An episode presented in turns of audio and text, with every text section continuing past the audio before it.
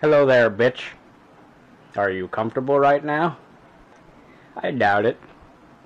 Wrists and ankles chained, gagged, probably blindfolded. Olá, operários! Sejam bem-vindos ao episódio 65 do Fábrica de Crimes. Eu sou a Mari. E eu sou a Rob. E assim, já de cara eu aviso que o episódio de hoje é cheio de gatilho, cheio de descrições gráficas e realmente é muito pesado. Como eu e a Rob, a gente sempre fala por aqui, a gente não sabe o limite da maldade do outro. A gente acha que sabe ou que conhece, mas no fundo isso é mentira. E acredito que, assim como foi difícil, por exemplo, para Rob, né, fazer o roteiro da Junko Furuta, esse também foi bem complicado para mim. Sim, e claro que todo episódio, né, tem um tema horrível aqui no Fábrica, mas sempre tem um ou outro que não sei porquê, mas marca porque parece que é pior, né? Exatamente. E a história de hoje foi sugestão do operário Napoleão Olímpio. Eu já tinha ouvido falar, mas eu nunca parei para ler sobre. E às vezes eu não sei você, Rob, mas eu tenho a impressão de que quanto mais creepy, né, estranho o nome do caso, pior é o requinte de crueldade. Sim, tipo a Barbie o Ken Killers, o Chico do Cadinho. pois é. E na verdade o nome desse caso em inglês seria Toy Box Killer, ou seja, o assassino da caixa de brinquedos. E esse nome já me dá arrepios. É, Toy Box Killer é bem esquisito mesmo. É. Então, mantendo a tradição, antes do episódio, vamos ouvir uma mensagem de áudio de uma operária que ouve o Fábrica junto com o doguinho dela. Porque, né, obviamente ele ama o nosso bordão, não confia em ninguém, apenas em dogs.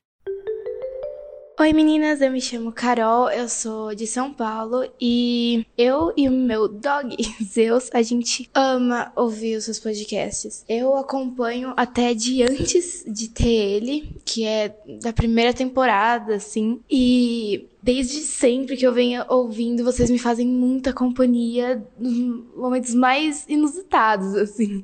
Desde me maquiando por coisa nenhuma até, sei lá, comendo no meio da madrugada. Então, eu queria agradecer muito pelo trabalho incrível que vocês fazem, porque muita gente deve estar tá se sentindo acolhida, assim, que nem eu, na, na quarentena, né? Beijo! Carol, o nosso CEO, que é o Dog Gandhi, tá nesse momento aqui do meu lado mandando um super beijo pros Zeus. que lindo.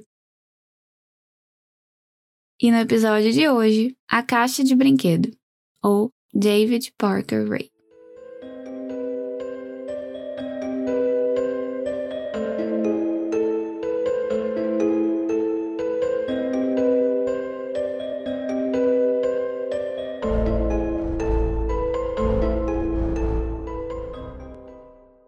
Cynthia Virgil, guardem esse nome, de 22 anos, estava trabalhando no estacionamento lá em Albuquerque, em Novo México, nos Estados Unidos, quando um policial caminha na direção dela e aborda a moça e fala o seguinte: Você está presa por prostituição. E aí, algema Cynthia e leva ela presa de banco de trás do carro dele. Esse policial que prendeu a Cynthia nasceu em 39, em Belen, no Novo México, Estados Unidos. O nome dele era David Parker Ray. E desde pequeno, David sempre enfrentou bastante violência vinda do pai dele. O pai dele, o Cecil Ray, era alcoólatra e quase que diariamente descontava na mulher, Nettie Ray, e no filho, David, e na irmã, Peggy. E aos 10 anos, o pai dele simplesmente abandonou a família.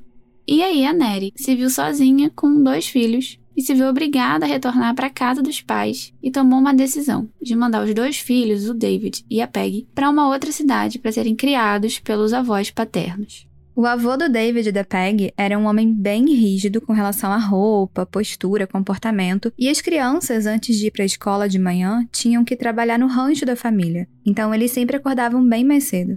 Isso. E na escola, o David só voltava, tipo, bem à noite. E ele sempre foi muito mais alto para a idade dele, mas parecia ser uma criança bem vulnerável, bem tímida, principalmente ao falar com outras crianças, né, do sexo feminino. Ele nunca falava muito e sofria bastante bullying por conta da roupa que o avô dele obrigava a usar na escola, com a blusa abotoada até em cima, diferente dos outros meninos que não se vestiam assim. E ele tinha uma única amiga, a Ori Miranda, que quando viu os outros garotos, tipo, ridicularizando ele, ia lá para defender o David. E segundo essa amiga, ele era muito dócil e apesar dele até poder se defender, ele não fazia porque ele não acreditava em violência.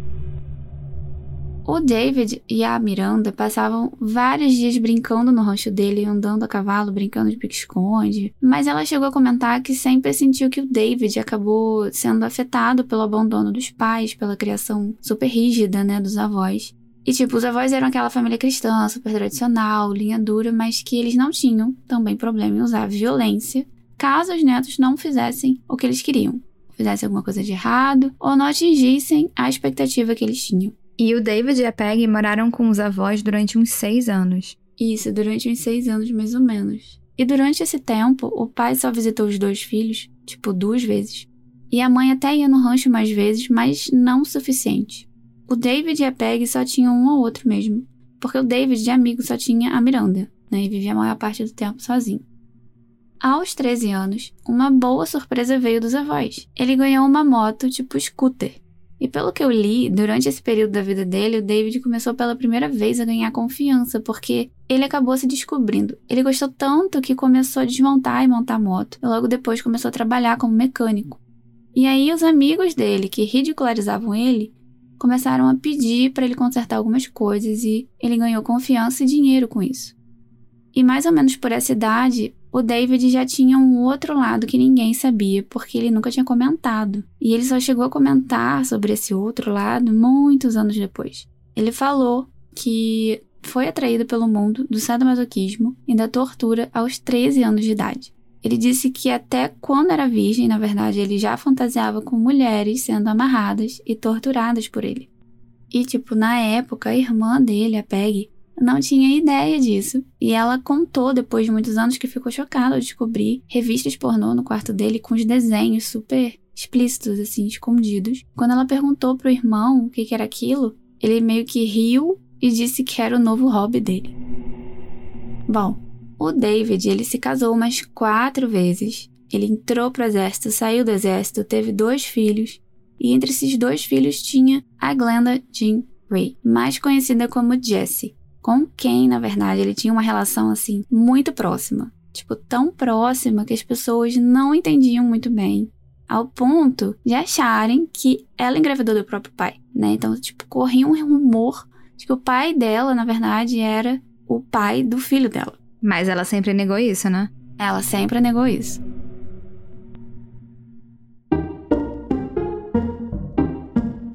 Olá, operário! Vamos dar um mini aviso. Você que é viciado em true crime e queria ouvir mais episódios do Fábrica, a gente tem uma boa notícia. Pois é. Não sei se vocês estão sabendo, mas você pode fazer uma hora extra no Fábrica pelo aplicativo da Orelo. A Orelo é uma plataforma de áudio, mas só de podcast, e que tem ajudado muito quem produz conteúdo. E lá os operários podem apoiar o Fábrica de Crimes, tipo financeiramente, para ajudar no crescimento do podcast. E em troca, vocês ganham acesso a episódios exclusivos todo mês. Além do que, o nome dos operários apoiadores entram na área dedicada a eles no nosso site www.fabricadecrimes.com.br. Então baixa o app da Aurelo e vem fazer hora extra com a gente.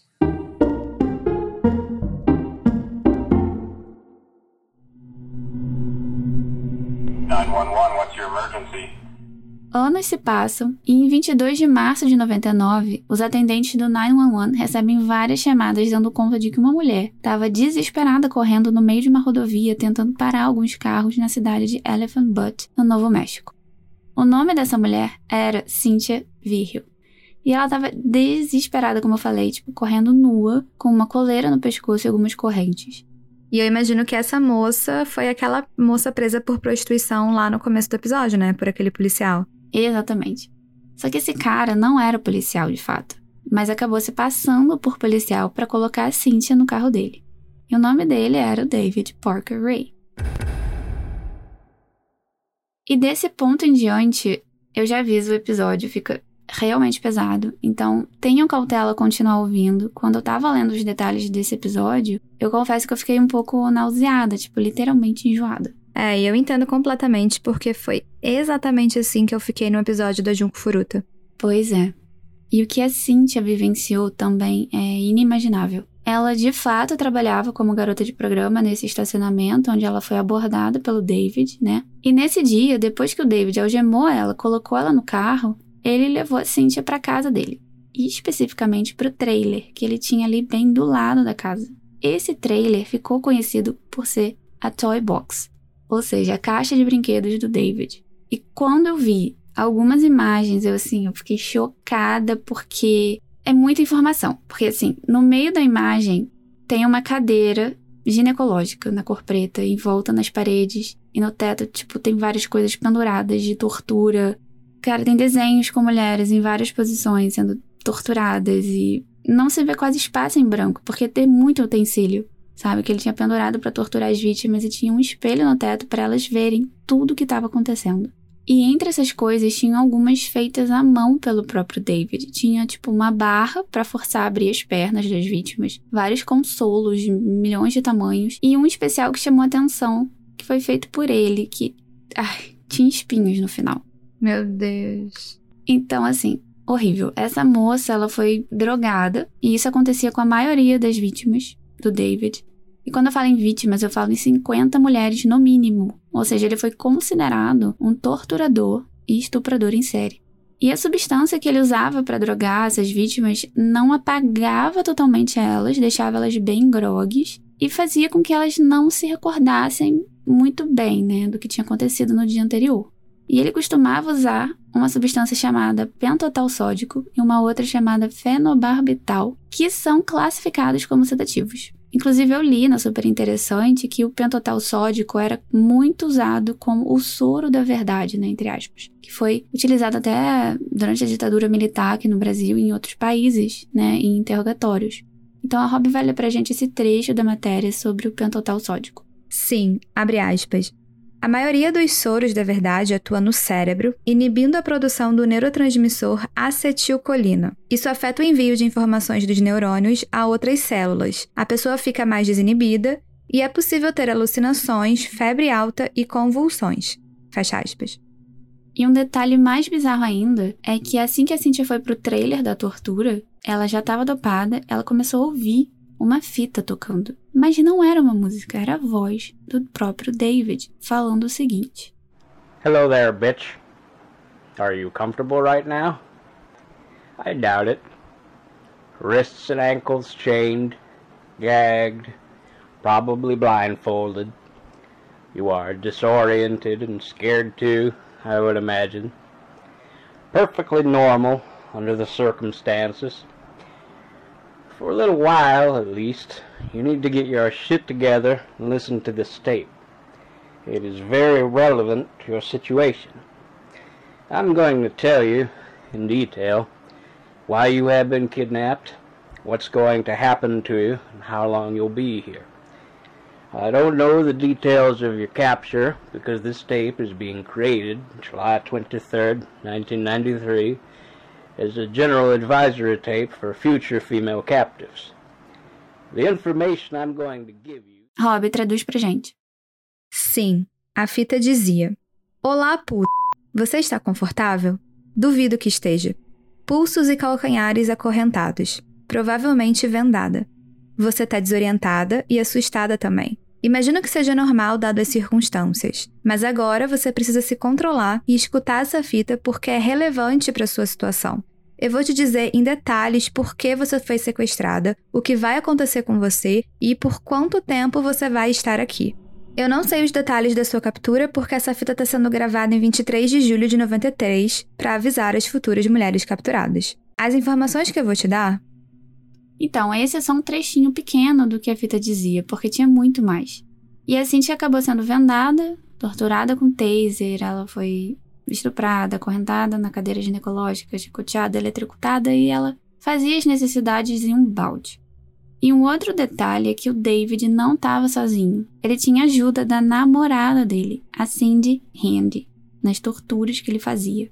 E a Cynthia ela acabou desmaiando várias vezes né, durante as sessões de tortura por conta da dor. Só que o suplício dela durou três dias, porque no terceiro dia, enquanto David estava no trabalho, ela percebeu que, quando a Cindy deixou o quarto, ela tinha esquecido as chaves das algemas numa mesa perto dela. Então ela viu essa oportunidade de se soltar, conseguiu pegar as chaves, se desprendeu da cama e nesse momento a Cindy percebeu, partiu para cima dela, mas a Cynthia foi mais rápida e pegou um picador de gelo e enfiou no pescoço da Cindy.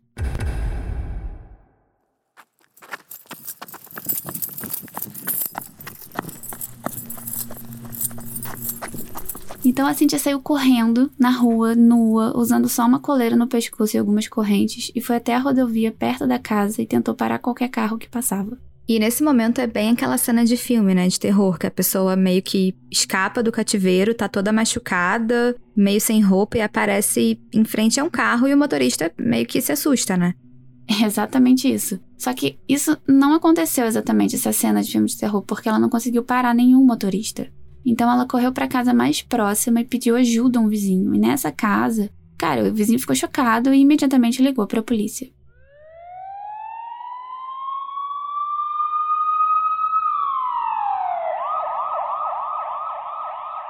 Bom, a polícia chegou e depois de prenderem o David e a namorada Cindy, a polícia conseguiu um mandado de busca na casa e no trailer.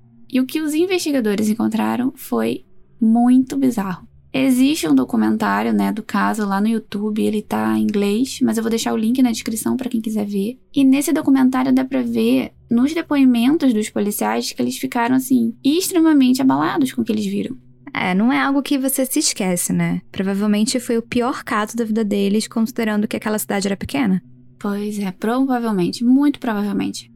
Primeiro, a polícia entrou na casa dele e viu um ambiente desordenado, cama por fazer, um balde com excrementos e correntes, coisas quebradas no chão. E depois eles partiram pro trailer. Aí eles arrombaram a porta e viram exatamente aquela cena de horror que eu descrevi para vocês. É, algumas fotos do caso estão no Instagram, mas digamos assim, que são as menos pesadas. Sim, e no próprio trailer, os investigadores encontraram fitas cassetes com vídeos do casal estuprando uma pessoa, uma mulher, e torturando em 1996. E nesse ponto a polícia começou a entender que aquela ocorrência não era o primeiro crime deles.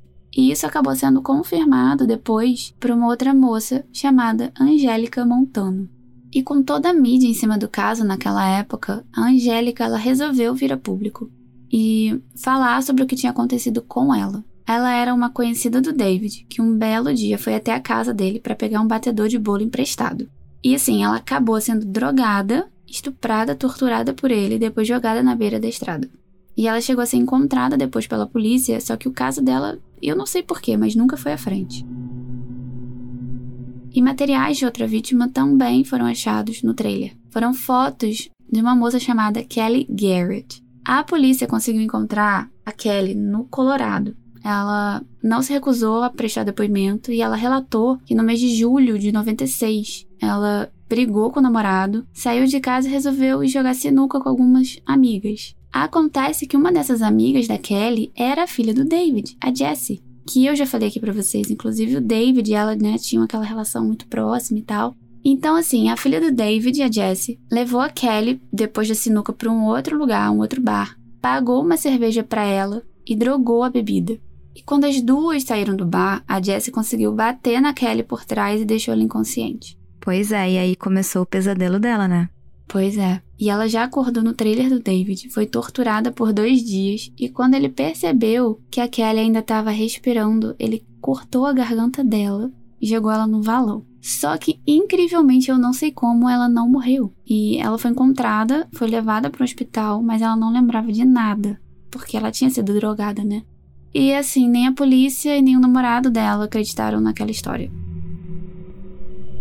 Bom, depois de serem pegos, o David e a Cindy foram a interrogatório e bastou a promotoria oferecer um acordo para Cindy para ela confessar e contar vários detalhes sobre o David. Ela relatou que ele já tinha cometido, tipo, 14 assassinatos e que ele usava cachorros para estuprar as vítimas e que chamava alguns amigos para estuprar também. Cara, como assim ele usava cachorros? Meu Deus.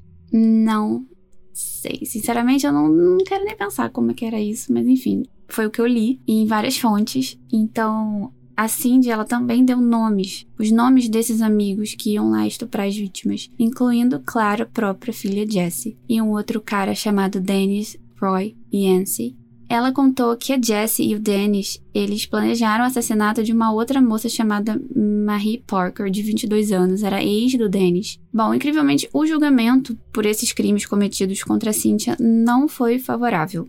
Mas não foi favorável a quem? A Cynthia, porque o júri, ele não condenou David, porque ela não se lembrava de muitos detalhes e, tipo, o veredito acabou com ela. Ela ficou muito, muito mal, até que ela conseguiu um segundo julgamento, e nesse segundo julgamento, finalmente os jurados condenaram David. E pelo que eu li, o julgamento da Angélica Montano não ocorreu, porque ela acabou morrendo de overdose. E no caso da Kelly, o David concordou em fazer um acordo. Então, ele teria que ficar preso por 224 anos, ou seja, para sempre, né? Em troca da filha dele, a Jessie, receber uma redução de pena. E a Jessie, de fato, recebeu pena de dois anos e meio de prisão e mais cinco incondicional.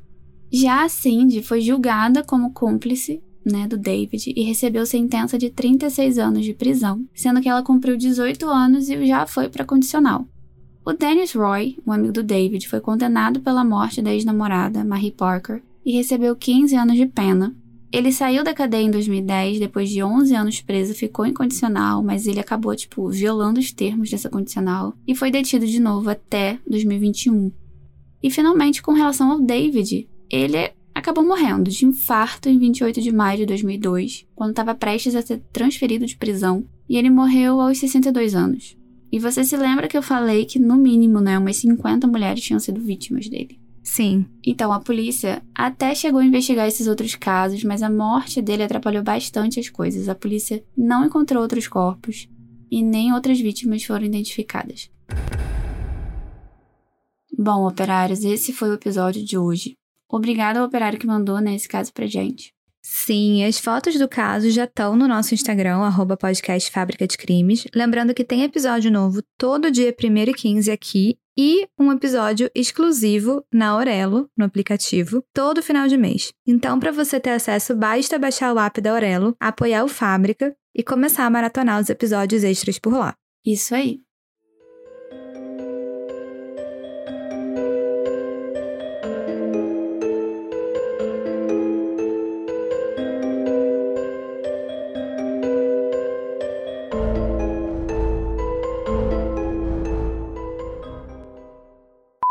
Alguns carros na cidade de Elephant Butte. Como é que fala isso, Roberto?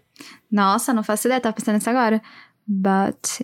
É, não sei, não. Vou falar but. Tipo, você sabia que no Novo México tem uma cidade chamada Truth or Consequences? Não. Cara, essa é a cidade onde aconteceu as coisas. Mentira! É, Gente, tipo, é conhecido como TNC. É que nem aquela aquela cidade no sul que chama Não Me Toque. Me... Nossa, eu não sabia. Eu acho o máximo. Inclusive, se tiver operário de Não Me Toque, fala é. pra gente que a gente manda um beijo aqui. The Truth Consequences, assim, aquela louca. É, pois é. Que loucura, sabe? Alguém dá um nome de uma cidade, tipo, verdade ou consequência? ok. É, eu só preciso dessa frase aqui, ó, do Rael, tá? Agora já? Tipo, se ele puder já otimizar, já manda pro Vitor. tá, chama ele então, dois segundos. Tá.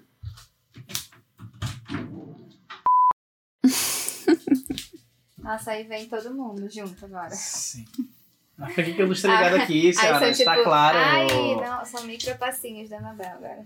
Ai, meu Deus, o que é? Cadê? Ó, você tem que ler isso aí. Peraí, primeiro a Mari vai ler essa frase aqui, aí você vai falar isso.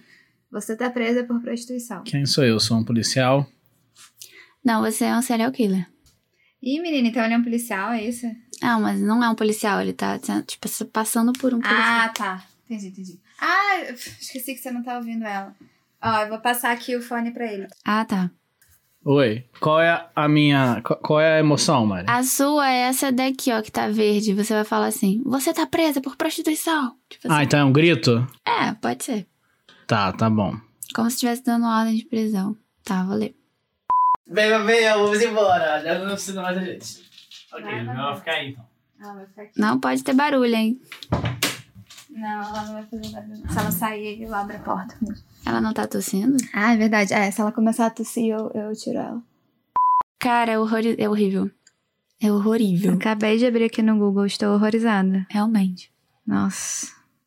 Cara, teve algum episódio que eu escrevi que a gente fala desse soro da verdade. O problema é que eu não lembro qual que é, porque senão podia fazer referência. Pois é, eu também nem. Mas assim, eu, eu me lembro que usar. Ai, que droga, eu queria lembrar, não lembro. Cara, se a minha memória é uma merda sem tomar isso, eu não tomar isso um dia. né? Pois é, complicado. Não lembro nem do meu nome.